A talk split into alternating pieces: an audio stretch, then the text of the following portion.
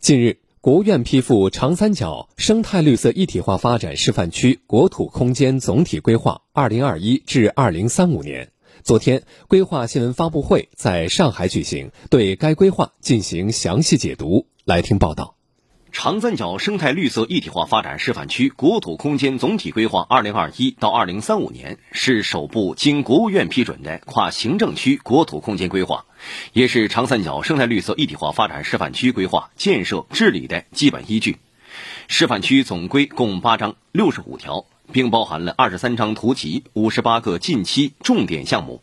重点明确了耕地保护、生态环境、城乡布局、历史人文与特色风貌、公共服务与基础设施等方面的发展策略、管控底线和区域协同事项，立足世界眼光、国际标准、中国特色。总规明确了五共的发展目标，即示范区要建设成为人类与自然和谐共生、全域功能与风景共融、创新链与产业链共进、江南粤和小镇为共鸣、公共服务和基础设施共享的地区。同时，围绕世界级水乡人居文明典范总体目标愿景和五个分目标维度，总规明确了由二十五项核心指标组成的指标体系，保障战略目标的实现。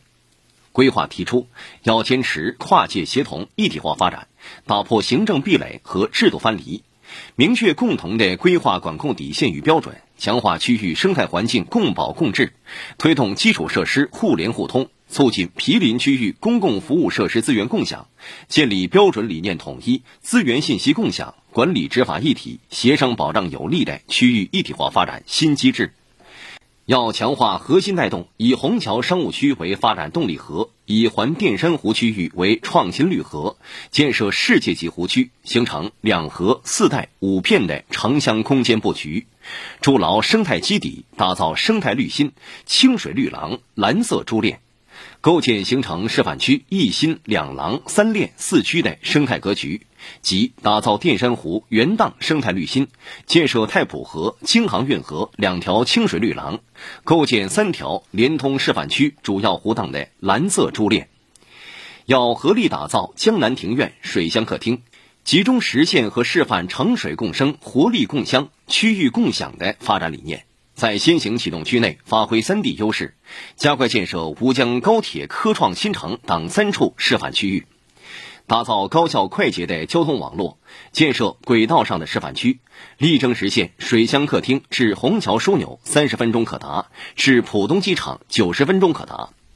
促进高等级公共服务设施统筹布局、共建共享。到二零三五年，争取在示范区布局六处国家三级以上博物馆。布局三处双一流建设高校校区，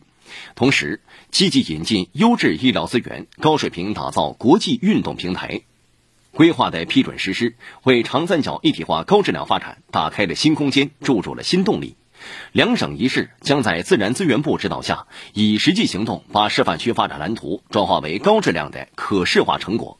努力将中国式现代化美好愿景落地为生动的一体化示范区实践。